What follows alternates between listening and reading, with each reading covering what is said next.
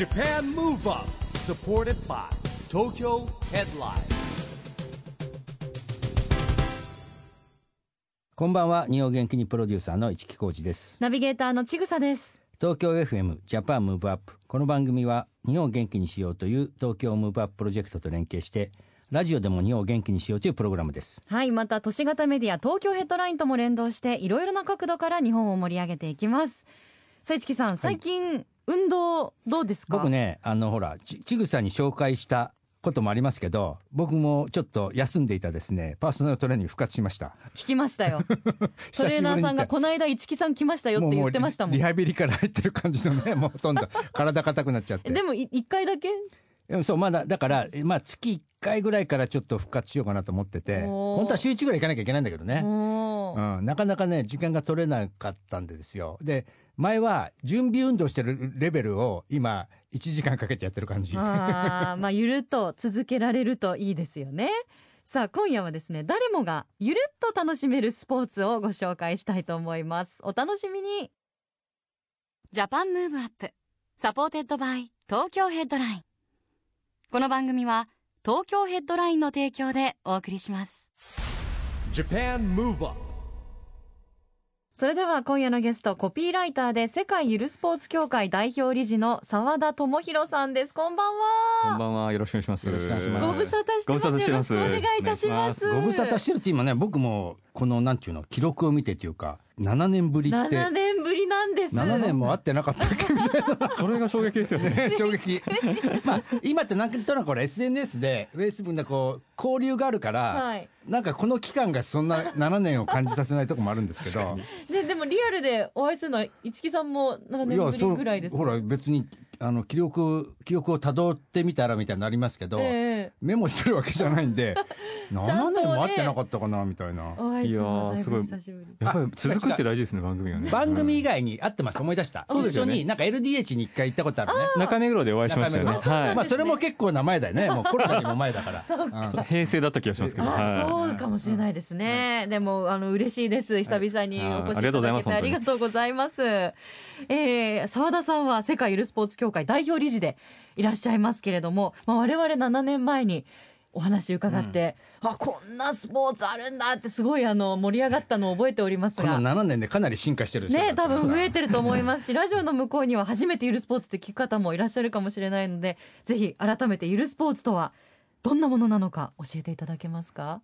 い。はい。えっと、ゆるスポーツって勝手に僕が考えた言葉なんですけれども、えっと、僕がスポーツが苦手というか、世界で一番嫌いなものがスポーツで、次生まれ変わったらスポーツのない星に生まれたいっていう思ってたぐらいなんですよね。でもなんか、スポーツを変えちゃえば、自分もスポーツはできるんじゃないかと思って、で、なんで自分でスポーツを作り始めて、で、それをゆるスポーツと呼んでいて、まあ、運動神経とか、まあ障害があるとかに関わらず、まあ、みんなが勝ち得る、楽しめるスポーツを作っていて、で、えっと、前回出た時が、た協会設立してまだ1年ぐらいだったんですけど、それから7年ぐらい経って、えっと、今、110競技ぐらい多分これまで作っていて、で今も現在進行形でいろんな名だたる企業や自治体の皆様とも今もまだ作ってるし、うん。あと世界展開も結構進んでいて、えー。2019年からあの EU っていうかエストニアを中心にヨーロッパに進出していて、えー。あとシンガポールタイを含めた東南アジアも少しずつ、うん。あの進出し始めてますね。はい。進出するっていうことはあのゆくゆくはじゃあなんか世界大会みたいにできたりするかもしれないっていうことですか？そうですね。結構オリンピック・パラリンピックのゆるスポーツ版をやってほしいっていう声が多くてですね、なるほどね。なんかその負けてもゆるスポーツって結構、うん。あの平和な気持ちでいられるというか、うん。なのでそのコンフリクトというかスポーツによるいがみ合いっていうのが生じづらいような構造がはらんでいるので、なんかスポーツと平和の祭典みたいな意味で言うと、うん。結構ゆるスポーツは向いてるんじゃないかなっていうふうに思ってます。うん。まあなるほどね。まあいね普通誰でも参加できるっていうねあの利点がありますからね。はい、うん。ちょっと具体的にゆるスポーツどういう競技があるのかいくつかご紹介していただきたいなと思うんですが、我々の手元にも今ちょっと一覧表がございますが名前だけでもたくさん面白いのがありますよね。しかもそれも一部なんですよね。ねここ載ってるのも一部なんですね。そうだだって100 110あるんですもんね。あのーじゃあ澤田さんが最近一押しのゆるスポーツからそうですね、えー、と7月に発表したばかりのスポーツがありまして、はい。えー、と500歩サッカーっていうんですけれども、うん。1人500歩しか動くことができないサッカーです。であのみんなあのデジタル数字で500っていうのがはい。腰元にす表示されていて一歩歩くごとに499とか減っていって、ま万歩計みたいな逆万歩計みたいな。で走ると一気に5歩減ったり10歩減ったりして、うんで残り歩数がゼロになったら退場。あなんですよ。なるほどただポイントとしては500歩ってすぐ使い切っちゃうんで、はい。もう一個ルールを入れていて、うん。その場で休んでいると4秒目以降から1秒に1歩ずつ回復していく。要は3秒以上止まっていると回復するので、えー。こまめに休憩を取らざるを得ない。でそうすると体力に自信がない方でも全然気がなくできる。なるほうんど。それもまたポイントになっていくっていうことですうん。休憩すら利便になるという。えー、面白い。でもその万歩計って開発するの大変じゃないですか？そうですね。でもその、えっとテクノロジー周りの、うん。えっとまあ、費用コストってどんどん年々下がってる。限界費用は下がってるので、うんあの全然そんなにコストかかってないです。今の競技はちなみに心疾患のある友人と作っていて心疾患がある方がサッカーしたいけどこまめに休憩しなくちゃいけない、なるほどね。でそうするとあのきあの引け目を感じて参まあ、加できない、気使いますもんね、なんか疲れたっていうんじゃなくて、それがルールだとね、みみんな普通にそれで。そうなんですそうなんです。ん。なんでゆるスポーツそんな感じで、うん。いろんなさまざまな理由でスポーツをできない方を起点にその方は別に何も変わんなくていいので、ん。あのスポーツの方が皆さんに歩み寄りますよっていう格好でスポーツを作ってるんですよね。だからこそどね。もうこれ今110ですけどきっともっともっと増えていきますよね。そうなんです。なんでこんなに増えたかっていうと、うん。僕らも増やそうと思ってるわけじゃなくて、はい。そのできればあの全ての人うん。になんかスポーツをプレイする楽しみをうん。もっともっと経験してほしいって思いがあって、うん。でもなんかやっぱりてこでもやりたくないっていう人いるんですよ。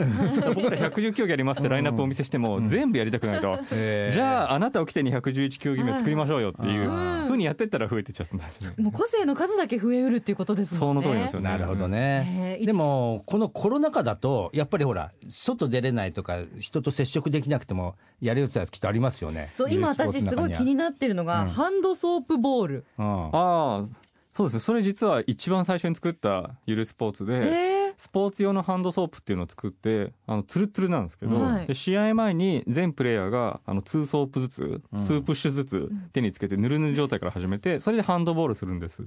でボールを落とすごとに one soap って言われてあの additional soap って言ってソープを追加しなきゃいけない。あソーパーっていう人いるんですもんね。ソーパーっていうソープボトルを持った味方がいて そのソーパーとの連携を鍵を握っている。でもこれなんか考えようによってはコロナ禍にもうすごく適した 除菌そ除菌のねあれが入ってればなんかいけるんじゃないかなと思ったりとかなんかいろんな状況に合わせて遊びができるんじゃないかなって思ってしまいましたこれでもほら、オリンピック・パラリンピック的に言うとさ、ピクトグラミーって何なんですか、これ？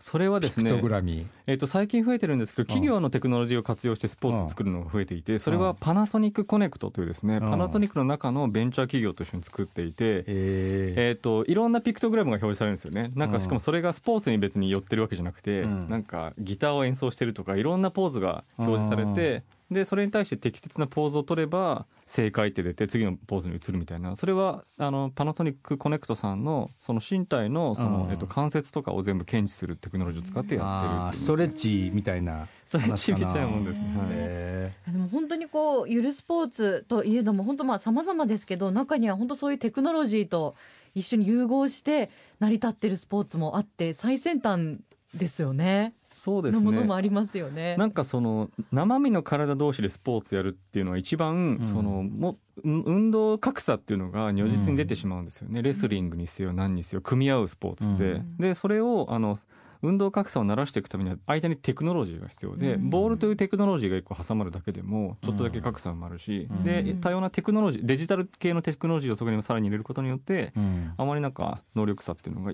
関係なくなってくるね。まあだから澤田さんはもはやコピーライターじゃないんですよもう。もはやあの全く書いてないですね。はい。コピーライターっていうかななんていうのこれくまあクリエイターではないあるんだけどなんか新ないんですか？肩書き自分で。ななんなんですかね。ううん。ん、まあ新しいこういやヒッピーやだから新しいやっぱりこうクリエイティブなこうプロデューサーみたいなねうんなんか万能な万万能な感じがするじゃないクリエイターですよね。でね、あの実はね、あの知る人ぞ知るなんだけども、えーオリンピック・パラリンピック終わりましたけど、パラリンピックのね、えー閉会式間が実はこの澤田さんが重要な役割を果たしていてですね、ぜひそんな話もね、ちょっと聞いてみたいなと思うんですけど。そうですね、あのパラリンピック閉会式ってそのスポーツのことも福祉のことも、あるいはクリエイティブのこともあるいはさまざまな倫理的なことというのも含めていろんなことをジャッジしていかなくちゃいけなくて、で実は僕それ全部やってたんですよね。うん。です人からはもっと一本化しなさいみたいな、スポーツだけやりなさい、広告だけやりなさいって言われてたんですけど、うんいやいや、僕はなんか間が好きなんでって言って、その福祉とスポーツと広告の間とかやってたら、うん。意外とそのポジションっていうのがパラリンピック閉会式に向いていて、うんで全体のクリエイティブディレクションというか、うんコンセプトを考えたりとか、あの企画書のフローっていうか、全体のなんか設計するところをやらせていただきましたね。ねまあ、パラリンピック閉会式はあの、まあ、ちょっとねあの僕もオリンピック・パラリンピックに関わってましたけど、まあ、非常にあのオリンピックよりもって言ったら怒られちゃうんで非常に評判が良かったですよねやっぱりね、まあ、最後っていうのもあったけどもねそれはやっぱりですね今のそのほらコピーライターじゃないよっていうのと一緒でこうやっぱりほら新しい自分の肩書き作った方がいいですよ。なるほど。これは一木プロデューサーに考えてもらういやいや僕はコピーライターはちょっと、ね、得意ではないんでですね。でももしかしてそのこれっていう肩書きにこだわらずにいろんなこうね言葉にならないところをやっていくっていうそれこそがうん。澤田さんのスタイルなのかもしれないですよね。確かに。なんかその広辞苑とかって数年に一回新しい言葉が加わっていくじゃないですか、で僕、まあ、コピーライター、まあ、今もちょっとやってるんで言うと、うん。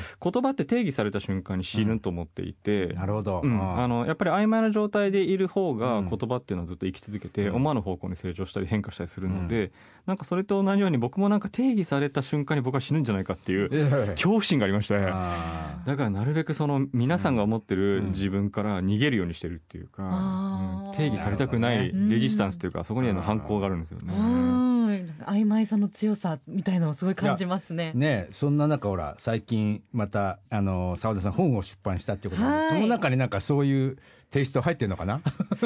そうですね。あの褒めるっていうことを僕実は10年以上研究してきていて、うん。なんでかというとコピーライターの思考法って褒めるに役立つなってずっと思ってたんですよね、はい。例えばうん。今目の前に水があるんですけれども、うん。この水のキャッチコピーを考えてくださいっていう時に、うん。コピーライターってこの水をすごく肯定的な目でまず見るんですよね、うん。素晴らしい魅力に溢れてるに違いないと、でその前提でもうあの手この手で観察をするんですよね、うん。いいとこどこだろうと。で必ず魅力を発見するんです、うん。これだと。うん。で発見したらそれを言葉で表現するっていうプロセスがあるんですけどこれ人にそのまま当てはめると、うん。市木さんは素晴らしい魅力に溢れてるに違いないという肯定的な目で見て観察して、こういうとこが素敵ですねって、褒めるにそのまま使えるじゃんっていうのをずっと思っていて、でそれをなんか研究 10, 10年ぐらいやってきたので、うん。そのまああの発表の場として本を使わせていただいたというか。なるほどね、はい、その名も褒め出しの技術、うん。ダメ出しは聞いたことありますけど褒め出しっていうのは初めて聞きます。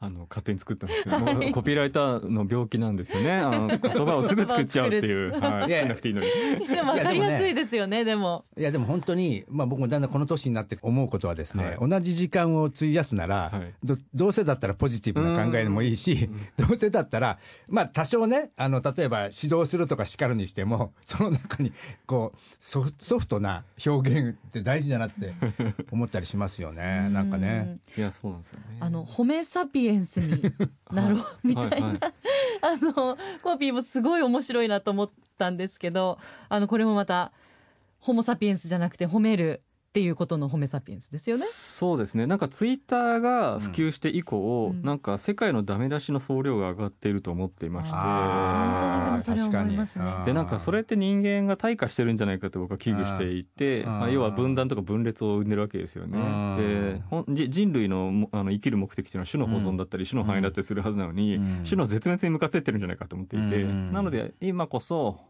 褒めるみたいなところにみんなが着目することによってあのホメサピエンスに進化できないかなみたいな思惑が入ってます。うん。でも今ってあのご本の中でも触れてらっしゃいますけれども褒めるのも難しい時代じゃないですか。はいはいはい。もうあのラジオでも例えばあんまりこう外見的なことに触れて、褒めてたとしてもすごくそこには気をつけないといけないし、あのあまりどっかに偏って外見的なことを褒めるっていうのもそれは本当の正しさなのかみたいな議論もありますし、それはね、まあ、に日本文化までは言わないんだけどあまり過敏に気にせずにやるべきだと僕は思ってますよ。たとえか指摘されようともね。なんかそうしないとなんか自由な発言もできないしだんだんつまんなくなってっちゃうじゃないまあでも大体みんなじゃないんだけど Z 世代だってそんな子ばっかりじゃないんだけど誰かが言うとその一人の意見が全部みたいになっちゃうのがいけないんだよね多分。なるほど。うん。なんかその、まあ、ルッキズムの問題があるので、外見を褒めるって気をつけなくちゃいけないんですけれどもなんかでもちょっと話それちゃうんですけど僕やっぱり美の概念ってもうちょっと拡張してほしいなと思って最近よく記事とかでなんか痩せて美しくなったとかし、うん。シミを取って美しくなったみたいな、いやいやいや痩せてないとダメなのシミがあったらダメなのってすごく思っちゃうっていうか、だからなんか誰かのまあ仮に外見を何らか褒めるにしても、うん。今までの基準で褒めないってことも結構大事かなと思いますね。そうだね、うん。私この間すごく嬉しかったことがあって久しぶりに写真をなんか撮っていただくときに、うん。メイクさんに、うん。あの開口一番そばかす素敵ですねって言われたんですよ。へで今やっぱこうシミそばかすって隠すもので私小さい時からそばかすがあるんですけどちっちゃい時からあるから個人的にはあんまり気にしてなくてあのお化粧で隠すとかもあまりしてないんですけど、うん。化粧品カウンターとかに行くとそばかすお悩みじゃないですかって言われたりこちらの化粧品はそばかす消せますよって 勧められたりあうん。あんま気にしてないんだけどなとか思ってたんですけどあのメイクさんにもう一番に「それ自分で書いてるんですか?」とか言われて最近なんかね そばかすが可愛いっていう。まあ、新しい価値観もあっうん。てそばかすメイクっていうのもあるみたいで「違うんです自前です」みたいもう世界がちぐさに染まってきたってこと そうかな？それって多分パーマの概念に近いですよね。天然パーマの人はずっと悩んでたけど、うん。いつしかパーマおしゃれになってたみたいななるほどね。で最近だと TikTok の影響で、うん。結構その顔にあざがあったりする方も、うん。結構バーンと地もさらけ出して、ー。かっこいいってなってるし、うん。それこそ障害がある方、ん。あの足がない方とかも TikTok で踊ったりしてると、うん。かっこいいみたいな、結構 TikTok もそういうなんかあの美の概念の拡張に結構つながってるんじゃないかって思いますけどね、うんだから使い方なんですよねやっぱりね。まさにそうですね。SNS もね。本当そう思いますね。でも本当それこそ褒め出しの技術の中には、まあ、そういうこう褒めるのが例えば苦手って思ってる方、あのこれもちょっとステレオタイプかもしれないですけど外国に比べて日本の方ってあんまりこう褒めるのが苦手って言われがちね。あとやっぱりこう謙遜する文化みたいな、まあ、それも美学でもあると思うんですけれども、なんか奥さんのことをうちの具材って言ったりとか、まあ、なんかそういうへりくだる文化みたいなのも、うん。まあ、それが良かったりもする美化、まあ東京人と大阪人の違いぐらいのね。ま あそうですね。うん。それがの良さもあると思うんですけあどーそういうのもあってなんかこう褒め方わかんないっていう方も多いんじゃないかなって思うんですけどそういう方はすごくこの本は参考になりますよね。そうですね。まさに褒め方がわからない方に向けて書いてるので,、うん。でしかもコピーライターの思考法をかなり言語化して体系してるのでわ、うん。わかると思います。あとはでも今おっしゃったようにその受け止める側がいやいや私なんてって言ってうん。褒め言葉を拒絶するケースも結構あるんですけど、まあ、やっぱりそうあのこの本でも書いてるんですけど別に直接伝えなくていいっていうか、うん。LINE でもいいじゃんって僕は思ってるのでなんかいろんな手段であの褒めを伝えればいいんじゃないかなと思います。はい。私も勉強してみたいと思います、え後半まだまだお話伺いたいと思いますがここでぜひ日本を元気にする一曲澤田さんからいただきたいなと思います。はい、あの僕大好きなボン・イベールというアメリカのミュージシャンの「えっとナイーム」という曲なんですけど、はい。これは思い出が何かありですか？えっとこれあの歌詞がすごく僕は好きなんですけれども、ボン・イベールがその「聞こえるよ聞こえるよ」ってずっと連呼して「あなたの泣いてる声は聞こえるよ」っていう歌なんですけれども、あのなんでしょうね。歌い手だから歌ってるはずなのに聞こえるよっていう、うん。そのパラドックスがすごく素敵だなっていうのとあの今ってやっぱりあの世界中が傷ついている時代いろんな意味でコロナやウクライナ侵攻や、まあ、いろんな理由で傷ついている時代で心で泣いている人が結構多いと思っていて、なんかそういう人たちにすごくそっと寄り添ってくれてで元気にしてくれるなというふうに感じてます。ありがとうございます。それではお送りしましょう。澤田さんの日本を元気にするリクエストです。ボンイベールナイーム。Japan Move Up なんかすごいじわじわと励まされるというか力が湧いてくるような力強さありますね。いやーあと5回連続ぐらいで聞きたい聞きたいですね。いい曲だな。5回連続ラジオでもお届けできたらよかったんですが 気になった方ぜひあのチェックしてみてください。お送りしたのは澤田さんの日本を元気にするリクエストです。ボンイベールでナイームでした。今夜のゲストはコピーライターで世界ゆるスポーツ協会代表理事の澤田智博さんです。後半もよろしくお願いします。よろしくお願いします。澤田さんあのね、はい。7年前に番組出てもらった時はですね、はい。えーオリンピック・パラリンピックを目指してっていうテーマでやったんですけど、今この番組はですね日本から世界へ発信するコミュニケーションによる社会課題解決に向けた SDGs ピースコミュニケーションというのをテーマにしてるんですね、うんうんまあちょっとね、さっき話してると、澤田さんもかなりテーマに近い部分で活動されてるんですけども、えーぜひですね、皆さんに SDGs ピースコミュニケーション宣言をお願いしてるんで、今日はですね、その宣言をお願いいたします。えー、と実は僕 SDGs に対してうん。新しい物差しを今作っていて、うん。SBGs って言うんですけど、うん。それ何の略かっていうと、スモールバットグレイツうん。小さいけれど偉大だみたいな。それ何かっていうと、うん。僕福祉の仕事してるんですけれども、例えばその障害児向けの放課後デイを30年やってますとか、そういうなんか地域に根付いた福祉活動してる方山ほどいらっしゃって、うん。でもほとんど注目されてないんですよね。うん。だけどこういうなんか社会の持続に役立っている方々こそ僕はなんか称えるべきだと思っていて、なんかそういう今までの物差しだと全然うん。メディアにも取り上げられないし、うん。賞をもらうでもない、すごく経済的なインパクトを残すでもないうん。活動してる人たちを小さいけれど偉大スポスモールバットグレイツみたいなうん。物差しでなんかどんどん取り上げていきたいなと思っていて、うん。そういう意味では矛盾してるかもしれないけど、SDGs ピースコミュニケーションに向けてうん。私澤田智弘はうん。SBGs を推進しますっていうことになります。なるほど。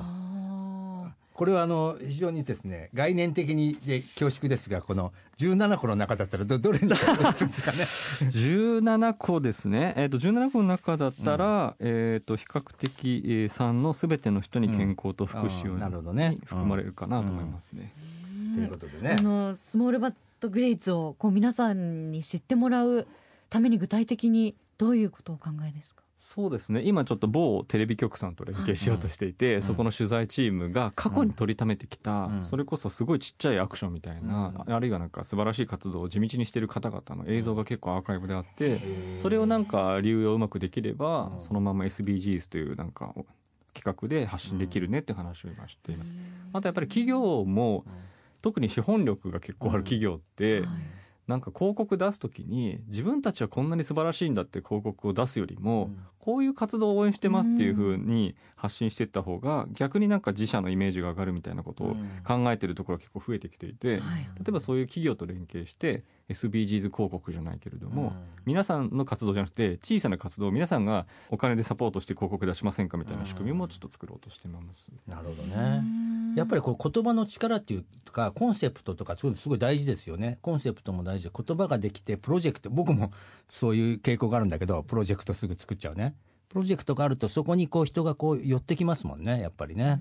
へそうなんですよ、ーまね、た新しいウイングを広げて大変ですねでもね。大変ですね。うん、大変ですねって一言のようにいやだから大変変な人ってね僕もよく言われるんだけどそういう意識なく なんとなくまあやりたいと思ったことで仲間がいると進んでっちゃうっていうね。ああそうなんですよ。巻き巻き込み型なんですけどね。ぼ 僕全く一緒ですね、はい、仲間がいるからできるんですけど、ね。でももう今歩き出している SBGs の取り組みですけれども周りの方とか実際に福祉に関わっている方たちの反響とかってもうありますか？そうですね。まだまだあの歩き始めてないんですけれども これからう産み落とすので。でもあのきっと喜んでいただけるあうん。の福祉関係者の方。で福祉関係者だけじゃなくて別にこれどの領域にも横断できるというか、うん。まあスポーツでなんかすごくわかんないですけれどもなんか地域のちっちゃい女子ソフトボール部の監督やってますみたいな人でもうん。称えたいし、医療従事者でなんかすごく地道に活動やってる人も称えたいし、うんあらゆる領域になんかまたがれると思ってるので、うん。なんか日本中の小さいけれども偉大なうん。活動に光を当てていきたいなと思ってます。楽しみですね。SDGs と合わせて SBGs、うん。注目していきたいと思います。さあそしてあっという間にお時間が迫ってきてしまったんですがあのいつも進化している澤田さんなのできっと7年前に伺った時よりも今後またやりたい夢とか興味があることとかすごく増えてらっしゃると思うんですが最近で言うと何が一番熱いですか？ご自身の中で。そうですね。僕実は夢がなくて、うん。ちっちゃい時からそうなんですけど、うん。卒業文集で書いてくださいって言われても、はい。ないなって。言って無理やり書くみたいな。ん。で僕夢はないけどコンセプトはいっぱいあって、うん。それはこうなりたいじゃなくてこうありたいみたいな、うん。でコンセプトの一つはあのいろんな人の弱さって言われてるものを起点うん。に社会を良くしたいというのがあって、うそれでゆるスポーツとかもやっていて、うんだからなんか夢よりコンセプトで生きているんですよね。うん。でそれは何がいいかっていうと夢って定めてしまうと、うん。なんか脇道にそれることができなくなってしまうというか割と直線的に夢に向かっていってしまって、うん。で夢と自分との親和性が高ければいいんですけれども、誤った夢を設定してしまうと、うん。なんかいろんなものをなんか失ってしまう気がしていてでなんか毎年僕多分違うことをやこれからもやるんですけれども、うん。それは夢を持っていないからこそ、こういうなんかは 生き方ができていてうん。それが自分の性には合っているので、うん。なんで夢はないんですけれどもこれからもなんかいろんなコンセプトは持っていきたいななんて思ってます。うえー。ん。まあでも、ね、広く見るとね、日本を元気にってコンセプトは一緒ですからね。あそうですよね、はい。そう、まあそれを夢というか目標というか、まあ志というかね、まあいろんな取り方あると思うんですけども、まあこういうね、澤田さんみたいとか増えると日本はもっともっと元気になるんですけどね。そうですね、なんか肩書きとかうん。夢とか限定しなくてそれに縛られないっていう可能性しかないっていうのはいい生き方ですよね。ありがとうございます。またぜひ遊びに来てください。よろしくお願いします。今夜のゲストは澤田智博さんでした。本当にどうもありがとうございました。Japan Move Up ここで東京ヘッドラインからのお知らせです東京ヘッドラインのウェブサイトではオリジナル記事が大幅に増加しています。最近の人気記事はガールズガールズ小田ゆずはのゆずは24時第29回ガールズガールズサードアニバーサリーライブ大丈夫。ゆず目線レポ。持続可能な社会に必要なキーワードエシカルとは日本初のエシカル白書発売。バズらナイトイヤー第30回。ザランページ浦川翔平。バズを発信し続ける銀座を歩く。さつまいもは焼き芋だけじゃない。埼玉スーパーアリーナで夏のさつまいも博。などがよく読まれていました。その他にもたくさんの記事が毎日更新されていますのでぜひ東京ヘッドラインウェブや SNS をチェックしてくださいね。Japan Move Up 今日は世界ゆるスポーツ協会代表理事の澤田智博さんに来てもらいましたけどもなんと7年ぶりということでね僕はやっぱりこれ SNS とかあるしあの比較的何回かメッセージ送ったりしてるんで、そんな感じしなかったんだけど7年って相当前ですよね。ねえ、なんかやっぱりいいろんなことが進化してましたしてねますよね。はい、ね、うんこれからも楽しみですね。ジャパンムーブアップ、今週はお別れのお時間ですが、次回も元気のヒントたくさん見つけていきますよ。はいこれからもみんなで知恵を出し合って日本そして世界をつなげて地球を元気にしていきましょう、はい、ジャパンムーブアップお相手は一木広治とちぐさでした。この後も東京 FM の番組でお楽しみください。それではまた来週来週ジャパンムーブアップ、 supported by 東京ヘッドライン。この番組は東京ヘッドラインの提供でお送りしました。